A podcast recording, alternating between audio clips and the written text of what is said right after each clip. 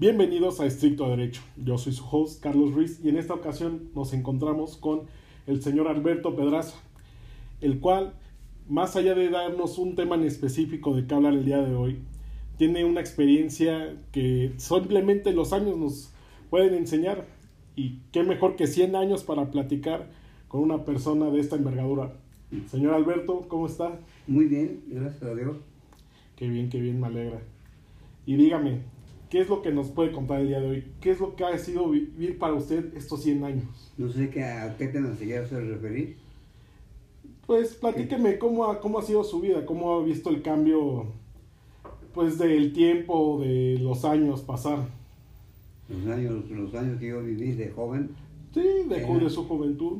Los cuando, yo cuando vi joven fue maravilloso la vida. No había problemas de nada. Estaba todo muy tranquilo, con toda la seguridad del mundo. Puedes caminar en cualquier calle sin que te pasara nada. La seguridad era impecable en ese entonces. Sí. Muy bien. Entonces, realmente usted sí ve un deterioro en esa parte de la sociedad. Bueno, ha visto que cada vez hay más inseguridad y por lo cual ya es más complicado salir a la calle de manera tranquila y segura. Es una pregunta que me estás haciendo. ¿Qué? Nada más ni nada menos significa que la falta de responsabilidad de nuestros gobernantes que han permitido que eso crezca, que se eleve la delincuencia ellos mismos se han convertido en socios de la delincuencia. Esa es mi opinión. Ok, no, la verdad es que es muy respetable. Concuerdo con usted, no podría estar más de acuerdo. Realmente hay una falta de responsabilidad gubernamental, no solo en México, sino en todo el mundo, donde este, hay casos de corrupción, violencia, se presentan casos atroces de aspectos deshumanos. Pero bueno, ¿Qué más me puede platicar usted? ¿Qué es lo que, qué es lo que usted aprecia? Por ejemplo, ¿en qué trabajó usted? ¿Qué es lo que hizo usted de joven? ¿A qué edad empezó a trabajar? Comencemos por a ahí. A los 27 años. A los 27 años usted empezó a trabajar muy bien. La tesorería del Distrito Federal. Tesorería del Distrito Federal. ¿Y qué es lo que usted hacía? Estaba en la caja general de la tesorería. Ah, muy bien. Ahí estaba mi empleo. Vale, vale. Muy bien. ¿Y cuál era parte de sus funciones, qué es lo que hacía, realizaba, qué era, un día cotidiano para usted hacer a sus 27 años. los fondos que se recaudaban en las diversas agencias de la, de la Ciudad de México. Vale, muy bien. Entonces usted recaudaba todos los ingresos de la nación, por así decirlo, dentro del área metropolitana Ciudad de México. Así era, sí. Muy bien. ¿Y llegó a tener otros trabajos? Trabajé en el ISTE, en el Seguro Social después. En el Seguro Social. Seguro Social. Muy bien. En el, departamento de sistemas de, de, de, préstamos. Eléctricos. ¿Eléctricos? Sí. Ok. Y cuénteme, ¿qué cree que en esta parte laboral era mucho más abierto? O sea, el cambio, el poder cambiarse de una, de una entidad gubernamental a otra era, eh, era mucho más sencillo. Muy sencillo y muy diferente en la personal de ahí muy educado, muy, muy consciente, muy compañero. Mm. Había un compañerismo muy bueno. Eso siempre es bueno encontrar en un ambiente laboral. Que creo yo que se ha perdido con el tiempo. Cada vez se ha deshumanizado más a las personas en los ambientes laborales actuales. Y ya, ya no es lo mismo, ahora sí que a sus 27 años, trabajar y realmente uno tenía pues este contacto humano, ¿no? Podía saber perfectamente qué es lo que le pasaba a su compañero de al lado, sabía perfectamente la vida de sus amigos del trabajo y creo que se ha perdido mucho esto hoy en día, ¿no cree? Los 27 años que yo tengo, cuando entré, pues yo trabajaba de comerciante, tenía un comercio en la Merced. Mm. ¿Y qué vendía? De todo. De todo. principalmente cacahuate cacahuate. En, por kilo. Ok. ¿Y entero o...? Entero, entero. Oh, vale, vale, vale, vale. También había pelados, también cacao. Bueno, siempre ha habido de ambas partes, ¿no? ¿Y qué más se ha hecho en su vida, señor Alberto? Pues, cuando entré a trabajar a la tesorería, me encantó el trabajo, estuve muy contento ahí. Estuve ahí 10 años trabajando. Ok. Entonces a sus 37 años se salió de ahí a trabajar de ahí. Un, un señor que me conocía ahí, que fue jefe del departamento de, de la afiliación en el seguro, me llevó. Ok. Se llamaba Alberto Solís Carmona. Me dijo, señor Pedraza, se va a pasar conmigo al seguro. Sí, señor. Y fui a trabajar con él, muy contento ahí. De, a los- con medio, en el año 63, Ok. yo tenía de la amistad, o conocía a un diputado que se llama Rómulo Sánchez Mireles. Vale. Era en esos tiempos el jefe, el presidente de la Cámara de Diputados. Ah, un muy buen puesto. ¿sí? Lo fui a visitar. Le digo, oye, fíjate que no tengo chamba de. Tengo nomás un empleo. Ujú. Y me, me choca andar de vago todo el tiempo. ¿Te quieres ir a Liste? Yo voy a ser director de ahí. ¿De acuerdo, le? digo. De acuerdo, me voy para allá. Pero yo veo que era incluso hasta más sencillo esta relación, ¿no? Era mucho más abierto el hecho de poder Sí. conseguir un trabajo, llegar, tocar la puerta de un lugar y pedir empleo. Pero No. fíjate, qué coincidencia, ¿eh? Sí, Cuando yo conocí a este hombre, no era nadie. No era nadie. Pasó el tiempo. Un día que vino Charles de Gaulle aquí a México, ya Charles de Gaulle estaba en, en el balcón del palacio ok. y él venía de frac, el diputado. Me vio, me quítate tu saco y pónmelo. Que me- no quiero que me vean. Y ya me, paso. Con permiso, con permiso, con permiso. Llegó a la, a puerta donde, de la entrada, me dio mi saco, se metió A Palacio Nacional. al Palacio Nacional. Yo creo que para la ceremonia, la fiesta que tenían para Sí, el sí. presidente de Gol. No quería que lo vieran corriendo porque se le hizo tarde. Bueno, yo creo que es- eso siempre no, no ha cambiado últimamente. A todo el mundo se nos hace tarde. Siempre, un poco, aunque sea una vez en la vida, a alguien se le ha hecho tarde, ¿no? Para cualquier cosa. Es cierto. Qué, qué historia tan interesante, la verdad.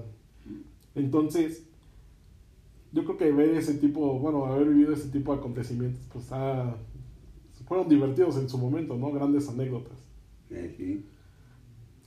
¿Qué más? ¿Qué más me puede contar al respecto? Ah, Pues que pasé, me pasé con él al seguro, al, al ISTE, Ajá, y en el ISTE subió como liquidador de préstamos a corto plazo. ok. Y para mí, bueno, un, un trabajo muy delicioso, muy bonito, muy, muy, muy querido. Me gustó mucho el trabajo. Ah, ¿por qué? A la gente mucho, yo ayudé mucho a la gente. Hoy iba, iba gente a pedir préstamos. Mm, Yo las veía que iban tan seguido, que los llamaba yo. A ver, señora, señorito o señor, venga, por favor. Ya tiene días que lo veo yo por aquí. ¿Qué le pasa? Ah, señor, vengo a ver que me- si me pagan mi pagaré. Y no, no, no, no, hay nada. A ver, permítame su, su ficha. A todos lados uno le daban, le daban ficha. Y a mi, a mi secretaria, mi canógrafa, búscame este pagaré.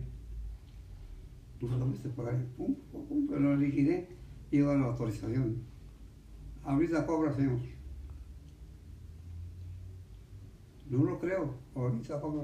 A las 2 de la tarde vas a cobrar. bueno, La satisfacción siempre de ayudar a otra persona es muy, muy buena. Yo creo que es de los grandes placeres que hay en la vida. Claro que sí. Y, y aparte, sobre todo, cuando uno pide un préstamo, normalmente es por una necesi- necesidad grande, no, no suele ser por avaricia. Normalmente, sobre todo los préstamos a corto plazo, son para pagar deudas de tal vez un hijo que fuera a la escuela, un incidente que Una tuvieron, necesidad. una necesidad pero básica. Exacto. Entonces yo creo que ayudó mucho, mucha gente en ese momento. Así estaba la situación. Ajá.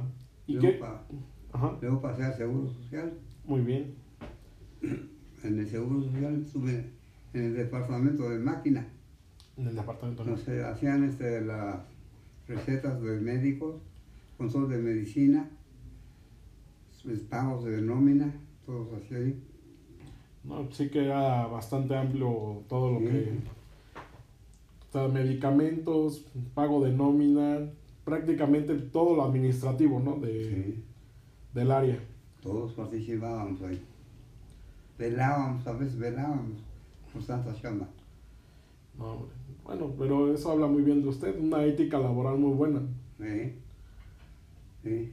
¿Tuvo algún otro empleo? ¿Cuánto, bueno, más bien, ¿cuántos empleos tuvo durante Tres. Tres, empleos?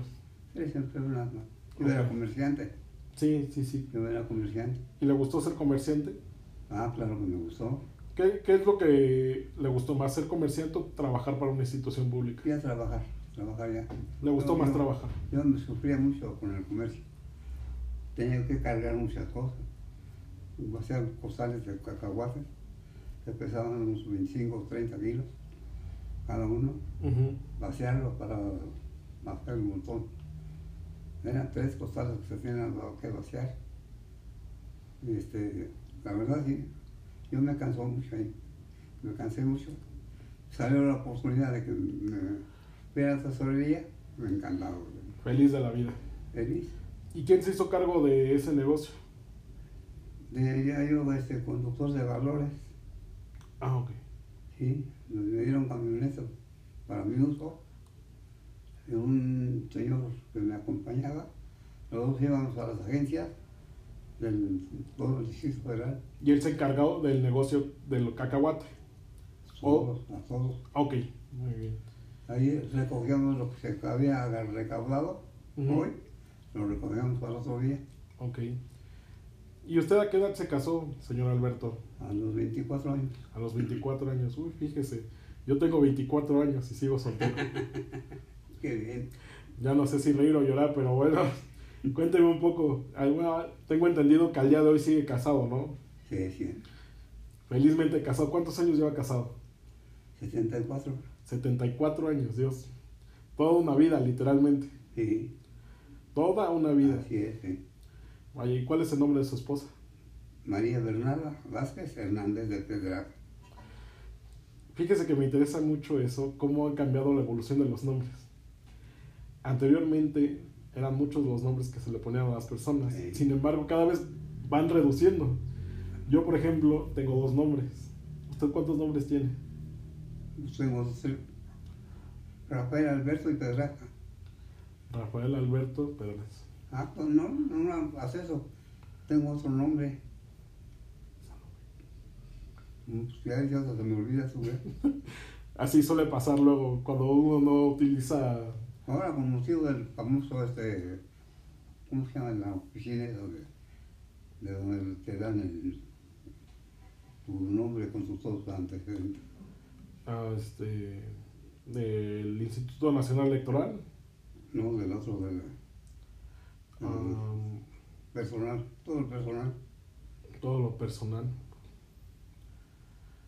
Bueno, no importa, este, la- una oficina gubernamental donde Sí. tienen información. Sí, pues yo te digo, me llamaba Alberto Pedraza Morales. Ujú. Allá me pusieron un montón de nombres y todavía me agre- agregaron una ahí en lo, en lo de Morales. Ah, ya en el registro, en el... Ya, ya, ya, ya tengo el nombre en la cabeza, en el registro civil. En el registro civil donde anotan... el- No, una- es una oficina, ah, en una oficina. es una oficina de Ah, no, pues no. registro.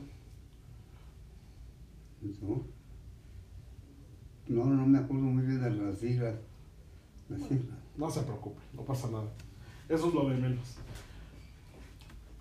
Pero sí, bueno, yo al punto al que voy es que veo que esa era una tradición muy europea, sobre todo la realeza, Mm. el tener largos nombres. Que al día de hoy seguimos, bueno, se aprecia, ¿no? En las realezas europeas, que tienen más de un nombre y pues son nombres, pues vaya, extensos. ¿No? Y al fin y al cabo, pues siempre se utiliza uno, el nombre de pila, vaya. Exacto, sí. Sí. Pero bueno, creo que nos desviamos un poco del tema. Su esposa este, lleva 74 años de casado. 56, 76. 76 años. De 44 de... para acá. Muy bien. Vaya.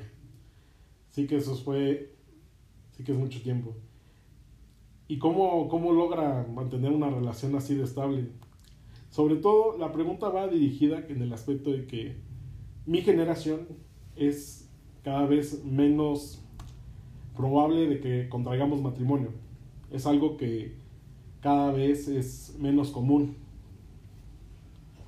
El matrimonio que yo tuve con esa, con esa mujer fue bueno porque los dos con, con- nos poníamos de acuerdo.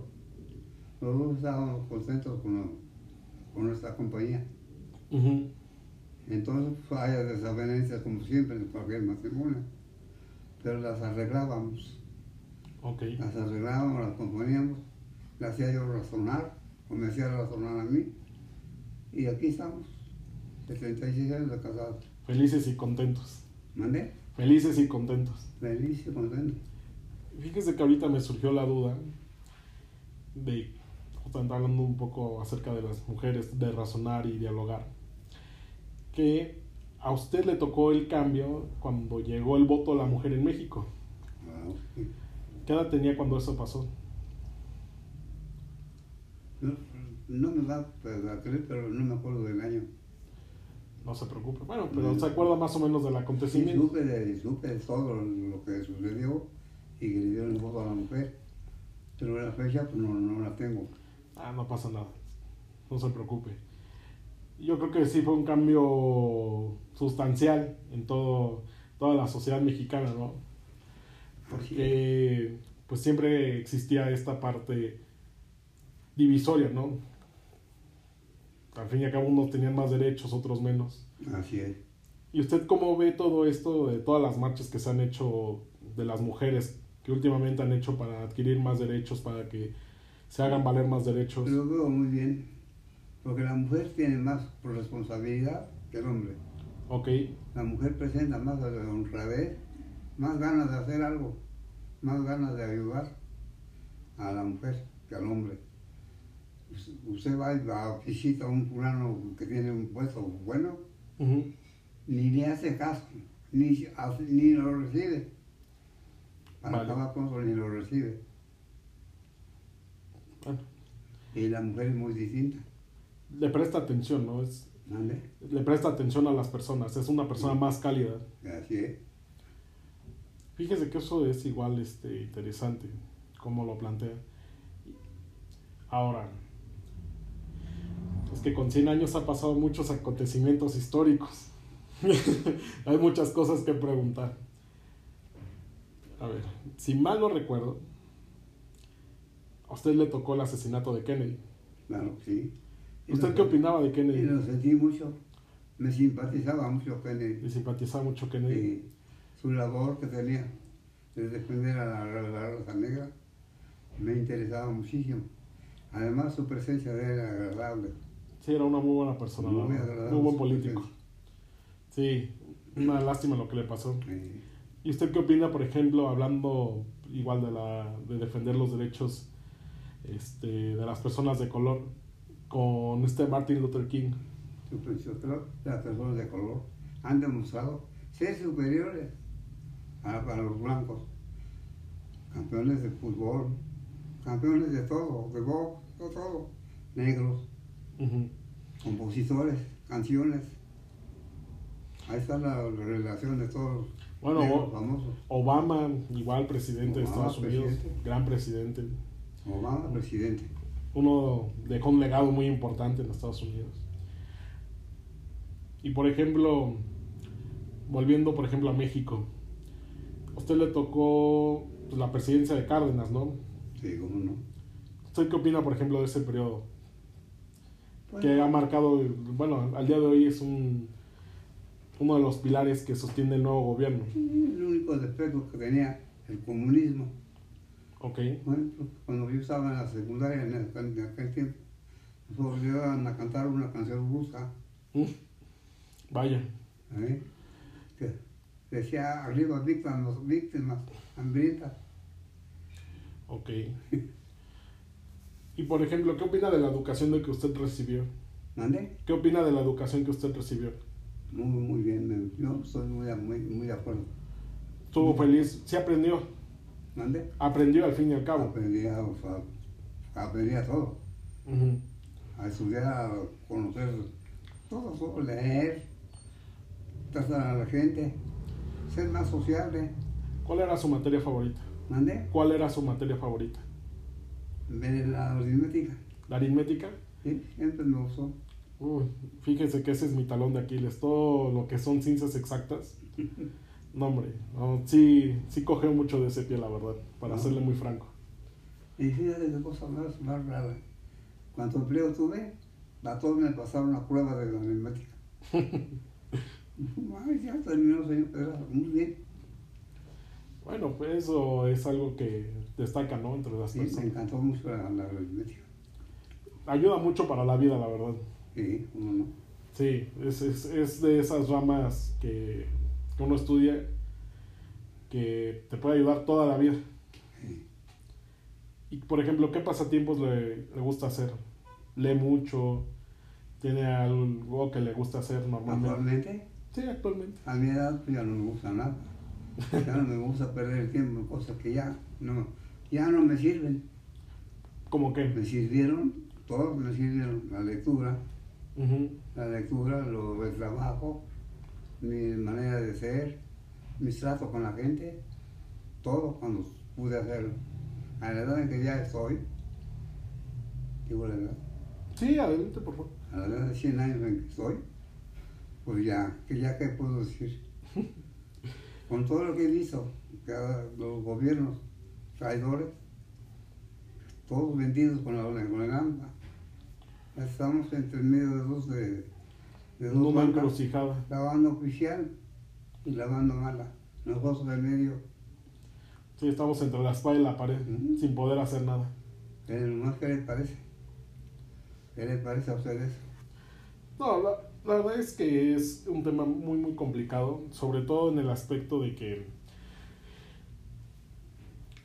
yo, yo creo en verdad firmemente que hay gente muy buena en el gobierno.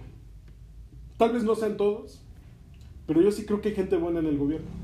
Y desafortunadamente, la gente que tiene, pues vaya, algún interés en conflicto, que normalmente todos estos intereses pues, son económicos y, y los intereses criminales son los que más generan dinero, de manera ilícita, pero generan mucho dinero.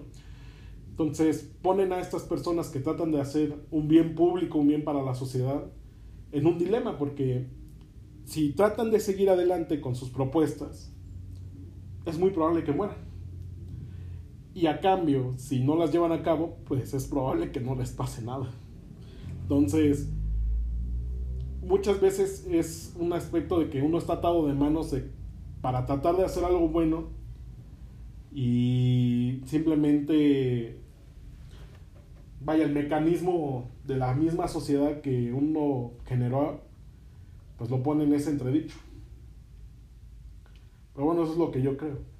Yo no creo que todos sean malos. Y no sé si la mayoría sean buenos o la mayoría son malos. Pues sí, Pero los malos, lo, pues vaya, tienen más dinero, tienen más poder. lo malo es que los buenos no tienen buenos carros. Exacto. Eso es lo malo. Sí. Habrá uno que otro que sí es, ma- es bueno, pero todos no, nada. Nomás ponga usted a, a pensar, los 500 diputados. ¿Qué demonios hacen los diputados? Para uno, la delincuencia. Nada. Ujú. No, ve usted ahí comisiones que más están peleando el puesto a cobrar. Ujú. Puros chapulines brincando de un lado al otro. Puras cosas raras. La Suprema Corte de Justicia. ¿Qué? ¿Qué ha oído usted bueno de la, Su- de la Suprema? ¿Qué ha hecho la Suprema Corte de Justicia en beneficio de la patria? Pues bueno. Como volvemos, volvemos al mismo punto. O sea, ha habido periodos de la Suprema Corte de Justicia que han hecho cosas buenas. Y ha habido otros en los que han hecho cosas muy malas. Yo creo que juzgar a una institución como tal es muy complicado porque no siempre las personas que están ahí hicieron algo malo, o tal, tal vez procuraron hacer algo bueno, y como le comentaba anteriormente, las circunstancias lo llevaron a no poder realizar lo que ellos querían. Y por ejemplo, la Cámara de Diputados, que usted me comentaba anteriormente, yo siempre he creído que hay un malentendido en las cosas que, o los límites que uno puede hacer o no hacer. Si bien yo creo que en materia pues vaya, de delincuencia organizada, del crimen, etcétera, todo lo que conlleva esto es el poder ejecutivo el que tiene la mayor responsabilidad de hacer efectivo la ley. Y no lo hace. Y no lo hace. Y a cambio el poder legislativo, que en este caso la Cámara de Diputados y la Cámara de Senadores, pues tienen la responsabilidad de modificar, abrogar y crear leyes que permitan o que sea más sencillo la persecución de criminales e instaurar un Estado de Derecho. De los 500 diputados que tenemos, si los pasaran a un, a un sistema de ver quién es quién, a ver quién es político de verdad, a ver quién sabe por qué es diputado, sería fantástico, porque eliminarían a más de la mitad, a más de la mitad, nomás para calentar la curul. Sí, no, y luego es triste verlos ahí dormidos, ah, o sin hacer nada, faltando. ¿Has visto acuerdos de la señora esa que, que pusieron de diputada? Ha habido tantas que no, creo que no acabamos con tres días de nombrar a cuántas personas han nombrado y no han hecho nada. Sobran, sobran. ¿Lo que sirve el INE? bueno, fíjese que en ese aspecto, en, yo creo que fue uno de los grandes cambios que tuvo México. El Instituto Nacional Electoral fue creado por Cedillo, Ernesto Cedillo Ponce de León. Y él lo que realmente buscaba era un órgano autónomo para poder generar elecciones. Y pues, el hecho de que fuera autónomo, lo que se conoce comúnmente luego como OCAS, organismo constitucional autónomo, el hecho de que sea autónomo, que no sea parte de la estructura del poder ejecutivo como anteriormente pasaba cuando había elecciones, en lo personal me da mucho más seguridad que si las elecciones estuvieran llevadas a cabo por el poder ejecutivo. Es la democratización, entre comillas, de el derecho al voto. Así que usted está de acuerdo que el INE lo componga un fulanito, Lorenzo, y 60 consejeros. Yo lo que voy es... No cobran 5 centavos. no, no, no cobran, no cobran barato, la verdad. lo que creo que pasa es que en, en una utopía, en una utopía que es una utopía personal, yo creo que muchas personas podrían estar de acuerdo conmigo o no, es que el trabajo público realmente debería ser un trabajo de pasión y debería ser altruista. Uno no debería cobrar por ser diputado, por ser este presidente, por ser senador. Uno debe de trabajar en esos lugares por pasión, no por el incentivo económico que represente. Y si bien el INE está conformado de manera correcta e incorrecta, lo que sí creo es que... Señor, hay mucho amiguismo. Sí, definitivamente. Hay mucho amiguismo. Diputado conoce a fulano, vente, vente, te voy a meter ahí el diputado. Hijas de ellos también diputadas. Señor, es una verdadera porquería la Cámara de Diputados. No podría estar yo más de acuerdo, pero lo que también es un hecho es que el problema no es tanto de la institución, el problema es de las personas. Sí, exacto. estamos hablando del personal, pero...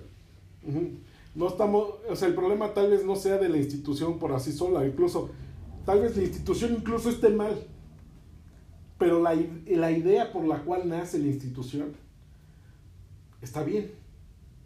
La división de poderes está bien.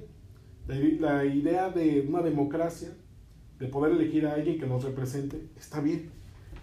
Que tal vez el organismo que representa a esas personas está mal, puede ser. Y que las personas que lo integren puede que estén mal. Sin embargo, yo creo que se tiene que criticar tal vez a los factores que lo hacen malo. O sea, en este caso el amiguismo, la, la, persona que genera eso es lo que está mal, esa persona en especial. La persona que acepta sobornos, está mal esa persona. Pero tal vez la institución por sí sola no esté mal. O incluso la institución está mal, pero la idea que representa esa institución es muy buena. No sé, es lo que yo creo. Bueno, cada quien tiene una opinión. Sí, no, no, Ah, era... Pero yo a mi edad, lo que veo, Ujú. cosas tan inútiles que no, no, no intervienen para nada en lo que deben intervenir. Por ejemplo, como fue gobernador del MAS, Alfredo del Mazo más así, el gobernador del Estado de México. El INADE y los famosos del INE, sobornando la situación, lo hicieron gobernador por orden de Peña Nieto. Ujú. Fíjense nada más cómo, cómo combinan las cosas.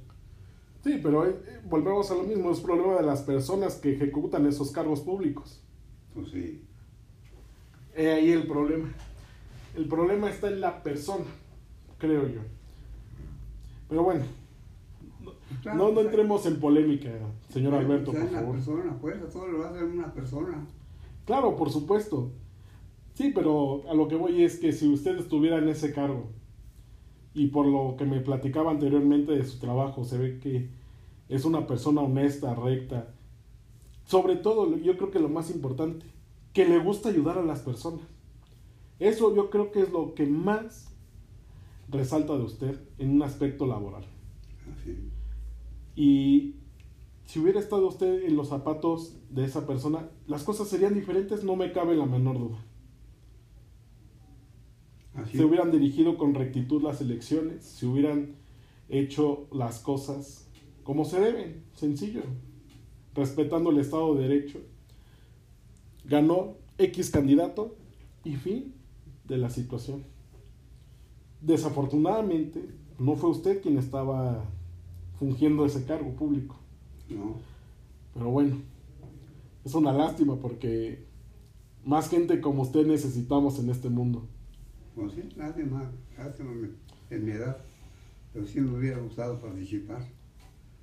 Participar en un, digamos, como diputado. Me hubiera gustado ser Ver diputado. qué cosa, qué cosa había, podía ser bueno para quedar bien con la patria. Ok.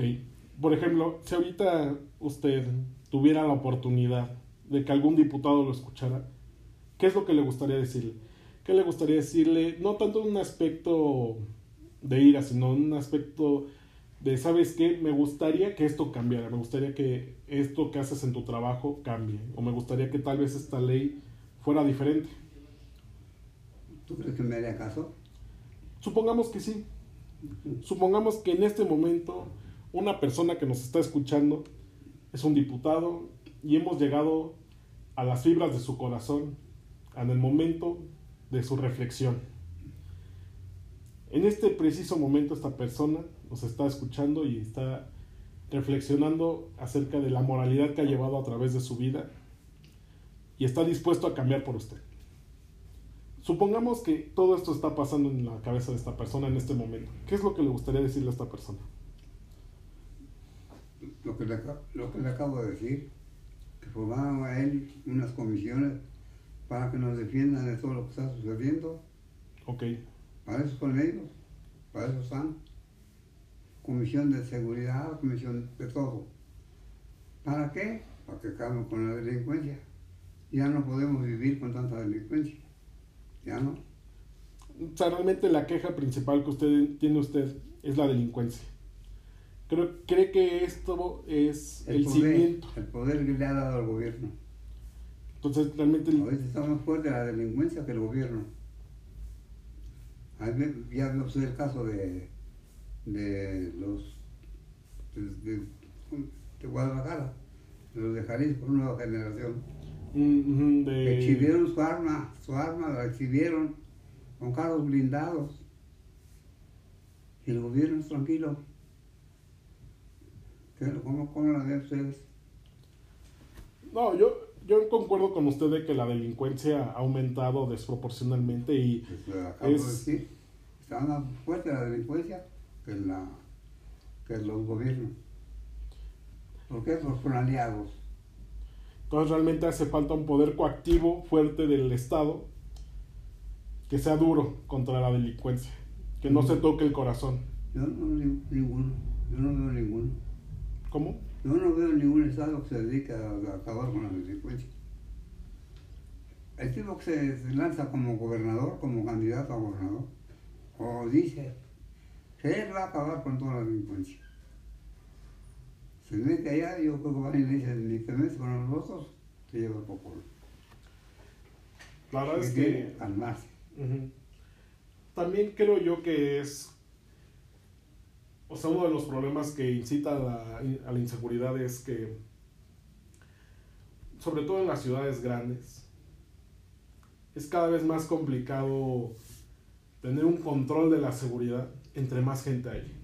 Eso es lo que también considero como factor, no es justificación, es un factor que se le suma a la delincuencia organizada, para que se, se apoyen de eso. No es lo mismo, y es un ejemplo, no es lo mismo cuidar a un niño de la edad que sea entre 10 personas Exacto. a cuidar a 100 niños entre una persona. Se vuelve mucho más complicado controlar Eh, claro, sí. la situación. No es tan sencillo. No, Y desafortunadamente, siempre 100 niños jugando y con una persona vigilando, las probabilidades de que haya un accidente pues son muy altas. Exacto.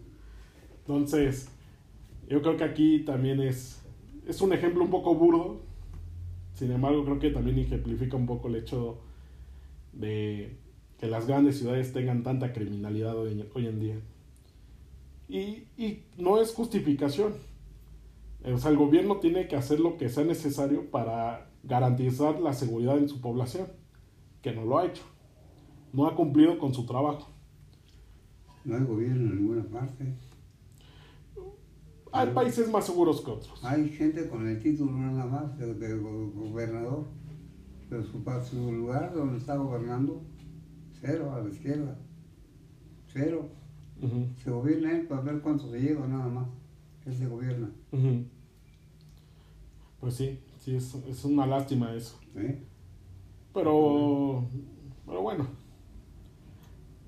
siempre hay una frase de Charles de Gaulle que a mí me gusta mucho, que es, el fin de la esperanza es el comienzo de la muerte. Y en sentido contrario sería, mientras que haya esperanza, pues uno nunca muere, ¿no? O sea, la esperanza nunca debe de morir, al fin y al cabo. Siempre hay que tratar de velar de que va a llegar alguien dispuesto a hacer un cambio. Creo eso, la verdad es, es una reflexión en lo personal que, Ojalá que le llegue y ya no lo voy a ver. bueno, uno nunca sabe, la verdad. ojalá que le llegue. Ojalá yo, mi, mi- mi mejor ilusión es que haya alguien que de verdad se dedique a lo que va. Que haga un presidente, por ejemplo, tiene un gabinete, tiene todos los empleados mayores, una orden de él, hagan esto, Y que se cumpla. si fuera decreto. Y ya la cosa cambiaría mucho, mucho cambiaría. Pero si un presidente que toma su lugar se dedica a gozar más. Este señor, este Obrador, tiene buenas ideas. Él quiere tratar a la gente con amor, con, como si fueran familiares. Así es o el aspecto que presenta. No hay quien le haga caso. La cosita de ab- abrazos en lugar de balazos. Siguen los balazos y no se acaban los abrazos. Ya ves la cantidad de muertos. Sí, ha aumentado muchísimo. Ya ya le llaman a los sicarios, ¿verdad? Comandos. Comandos armados. Comandos, hazme el favor. comandos. Y es que aparte, con tantos recursos que tiene el crimen organizado, se vuelve cada vez más complicado desmantelarlos. Y realmente yo creo que cuando uno llega a este punto en el que estamos, las estrategias que tome el gobierno para solucionar el problema o los problemas se vuelven muy complicadas de llevar a cabo porque la vida se mueve demasiado rápido. En el momento en que uno crea una política pública para erradicarlos, ya tienen una idea de cómo no cumplirla o cómo evadirla o cómo mejorar.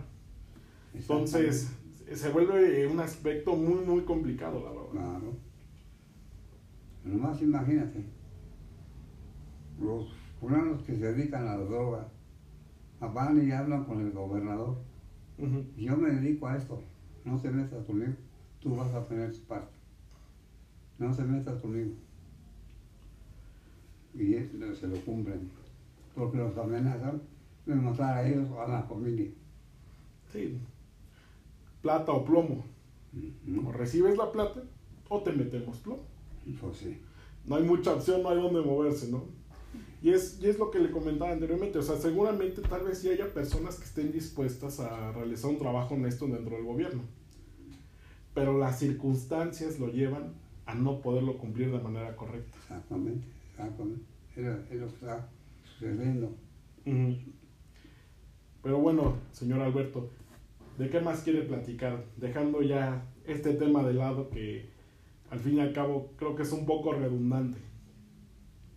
Pues, ¿Qué más me puede contar usted? Por ejemplo, ¿hay algo que, que le interese? ¿Hay algo que diga, dentro de los años que he vivido, ha cambiado de manera positiva esta parte de la sociedad? Bueno, la, sociedad ha cambiado bastante. Sí, definitivamente. Bastante. Ya, la sociedad tiene ya una... Está en secundaria, güey. ok. Ahí quedó en secundaria.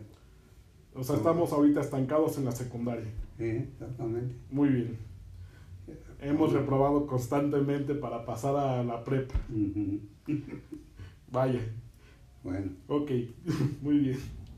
Este, hay mucha gente que no tiene el, trabajo. Sí. Hay mucho pobre. Ya vemos que este señor quiere acabar con la pobreza. Pero los que lo rodean no lo dejan. No lo dejan. ¿Cómo vas a hacer esto? No te damos sin nada. Él quiere ayudar, en realidad quiere ayudar. Fue el primero en inventar, en ayudar a los ancianos. El señor López Obrador, siendo jefe de gobierno en el Distrito Federal, de hecho ese decreto de ayudar a los ancianos, cosa que nadie había hecho. Maravilloso, una cosa bien hecha. Hay gente que no tenía ni con qué levantarse a comer algo. Ya con ese dinero de mil pesitos mensuales, la veía más o menos bien. Es una ayuda moral muy buena. Sí, yo creo que la sociedad en general de todo el mundo, bueno, Vamos incluso a ponerlo de este, desde este aspecto. Usted está pensionado. Así es. Yo ya no voy a estar pensionado cuando llegue o si logro llegar a su edad. Yo en el momento en el que me jubile, yo ya no voy a tener pensión y me voy a tener que tornar los dedos con los ahorros que yo tenga. Eso, esa es mi realidad. Mi vejez va a ser hasta ver cuánto, hasta ver hasta dónde me alcanza el dinero. Si ahorré demasiado, pues bien por mí. Y si no ahorro un quinto, pues me las voy a ver muy negras. Bueno, pues con lo que estás pensando, es un, este, una ilusión nada más. La, verdad no creo que la inteligencia que usted tiene le sirva para hacer un pobretón. No, la verdad es que yo tampoco espero pues, yo, yo siempre espero lo mejor en general de todo el mundo. Claro. Yo siempre espero lo mejor de todo el mundo. ¿Y todo el mundo lo va a ayudar? esperemos que sí, la verdad. ¿Todo el mundo lo va a ayudar? Esperemos, la verdad, que más gente me escuche. Esperemos que sí sea así.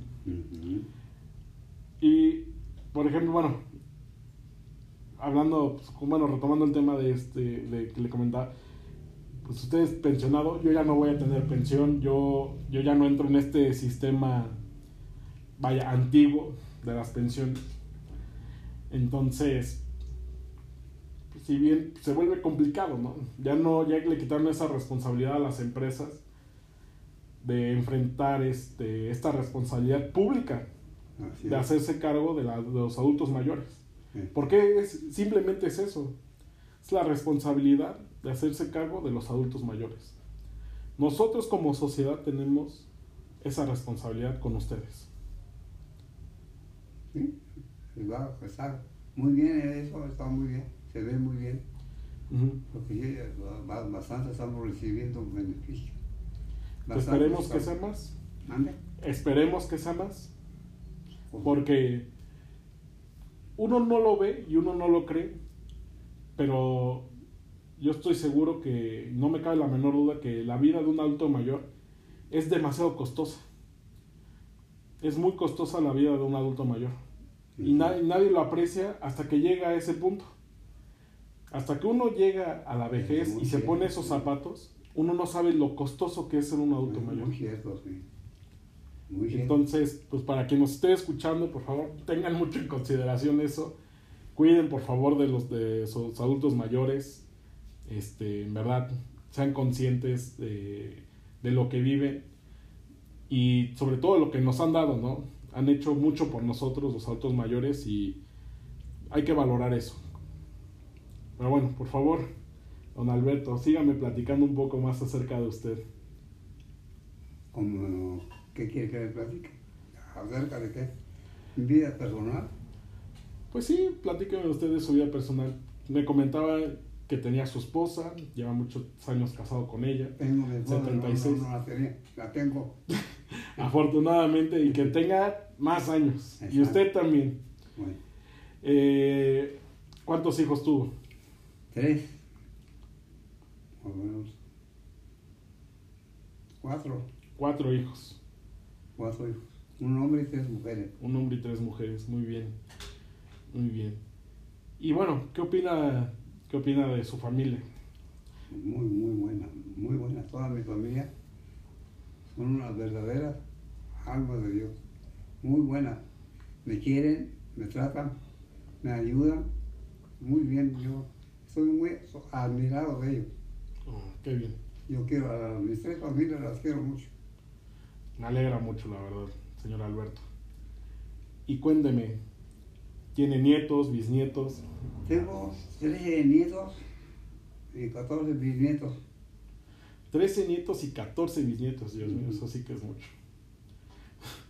Ahí dejo una buena herencia para la ciudad. Sí, definitivamente. Sí que está amplia la generación Pedraza.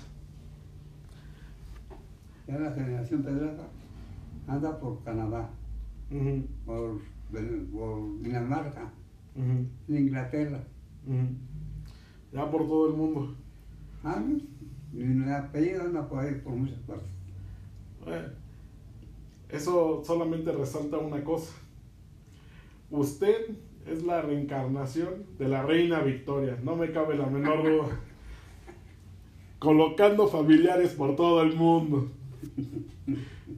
Por aquí, por allá, por acullá. Ya dentro de poco ya va a ser como Jenkins Khan, la mitad del, un tercio de la población. La verdad es que desconozco el número, pero mucha parte de la población mundial tiene los genes de Jenkins Khan, entonces ya la mitad de la población en unos años va a tener los genes Pedraza. Pues sí. No, pero no, no, no, no, han recibido ahí. Lo único que han recibido ahí es una de mis nietas en Alemania, que duró bastante tiempo ahí. Ok, habla alemán, francés y español. Oh, muy bien. Naomi. Ah, se llama no, ok, muy bien, bueno, pues un saludo ahí a la señorita Naomi, que ahí, que porta con orgullo seguramente el apellido Pedraza. Sí, sí. Un honor tener ese apellido. Me llena mucho. Me quiere Bueno, mucho. por lo que veo es que toda su familia lo quiere mucho. Es un- Así es, así es. y eso, eso es algo muy bueno. El sentir el cariño de la familia. Eh, ¿cómo no? Yo hago todo lo posible por ver, por quedar bien con ellos. ¿Para qué? Para ganarme el cariño, el respeto, y lo he logrado, Qué bien. lo he logrado. Bueno, ha, ha sido un trabajo que le, que le ha gustado. Yo creo que el mejor trabajo que ha tenido. Claro, sí, y soy orgulloso de ellos.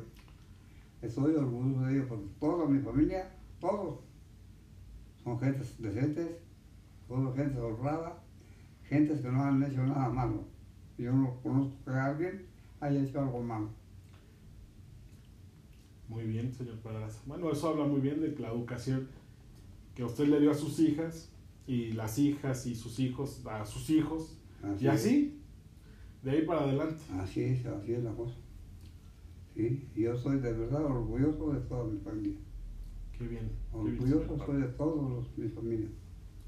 Son seis familias las que tengo. Qué bien que todo el mundo la- lo quiera, le, le tenga aprecio. Así es, así es. Y para mí eso es un premio. Me voy feliz pensando en eso. Muy bien, señor Pedraza. Ahora, ya para concluir, quisiera pedirle yo un favor. Dígame. Quisiera que a la gente que, todo, que nos está escuchando le diera tres consejos. Tres consejos para todas estas personas que nos están escuchando en este momento. Lo único que yo puedo decirle a todas las gentes que tengan mucha paciencia, que tengan mucha muchas ideas buenas, que acaben con la delincuencia, que, sean otra clase de gentes, que acaben con toda esa situación de pandillas que hay. Sería una vida feliz la que quedaría. Creo que con este castigo de la pandemia, la cosa va a cambiar mucho, mucho, porque es un castigo tremendo que han recibido. Los que quedemos vivos, si Dios nos quiere que dejar vida, tenemos que cambiar, pero definitivamente de todo. Tenemos que ser otros, porque hay un agradecimiento tremendo, una plaga tan horrible. Eso es mi consejo para estas gentes. No, no queda otro. Entonces podríamos recibir, resumirlo en esta manera. Ser feliz, ser honrado y aprender de las lecciones de vida. Exactamente. Entonces, Esos- muy buenos. Ese sería realmente, resumiendo lo que usted dice, si usted me lo permite, los consejos que le deja a mi audiencia. Ser feliz, aprender de los errores y este Agradecimiento a ser agradecido. por habernos salvado de semejante pesadilla. Sí, la verdad es que sí es, es horrible lo que estamos viendo como humanidad, pero bueno, es lo que es, al fin y al cabo. De hecho, ahorita haciendo un poco memoria, más o menos, un poco más, un poco menos, poniéndole unos años de más, quitándole unos años de menos, usted vivió aproximadamente en la, e- bueno, nació en- aproximadamente en la época de la gripe española. Poniendo años más, poniendo años menos, acabando la Primera Guerra Mundial. Acabando durante la Primera Guerra Mundial. en, en 1920. Ujú. Yo estaba chico la, la situación esta de España, Mm, ni la sentí, ni, ni la supe. Ni la supe. Ni se dio cuenta. Y ya lo he leído ahora en los diarios en los libros, lo que sucedió en aquellos tiempos, nada más. Pero pues yo estaba muy, muy chico para para interesarme en semejantes tragedias. Claro, por supuesto. La edad no, no era la adecuada para saber al No. respecto.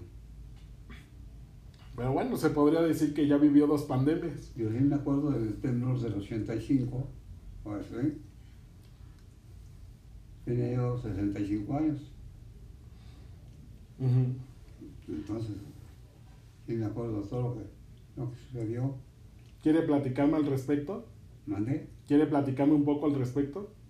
Pues, lo único que te puedo platicar es que me dio mucho dolor ver todo lo que pasó, todo lo que se derrumbó, toda la gente que murió. La verdad, la verdad fue una, una cosa muy lamentable. Y bueno, sucedió porque sucedió. Así son los desastres naturales. No discrimina. Ellos no ven y nada, no, no juzgan, no nada. Suceden, pasan y la verdad es que es, este sí es un poco de suerte, pero afortunadamente ya los mecanismos de pues no de prevención, pero de seguridad para este tipo de acontecimientos han mejorado. Ahora sí que de lo perdido lo ganado, ya se aprendieron de las lecciones del pasado y ha mejorado un poco eso. Sí, se ve, se ve lo que ha sucedido últimamente, que no se ha caído nadie, nada. Ujú. Pues, señor Alberto, pues, la verdad le agradezco mucho por su tiempo. Definitivamente ha sido y será yo creo que la mejor entrevista que he hecho. Está a sus órdenes. ¿Cuántas veces me la quiera usted hacer? La hacemos. Excelente, pues Para esperemos de ahí. más- Para acordarme de más detalles. Me parece excelente. Pues bueno, a toda la gente, este, si quieren, pues una entrevista más aquí con el señor Alberto, pues háganoslo saber por nuestras redes sociales. Déjenos alguna pregunta, algún comentario que le quieran hacer aquí al señor Alberto. Y si les agrada el contenido, pues hacemos una segunda entrevista aquí con el señor Alberto. Y esperemos que así sea. Pues se lo agradezco mucho, señor Alberto. Muchas gracias. verdad, entonces también por la atención. No, no, no, para nada. No hay nada que agradecer. El placer fue todo mío.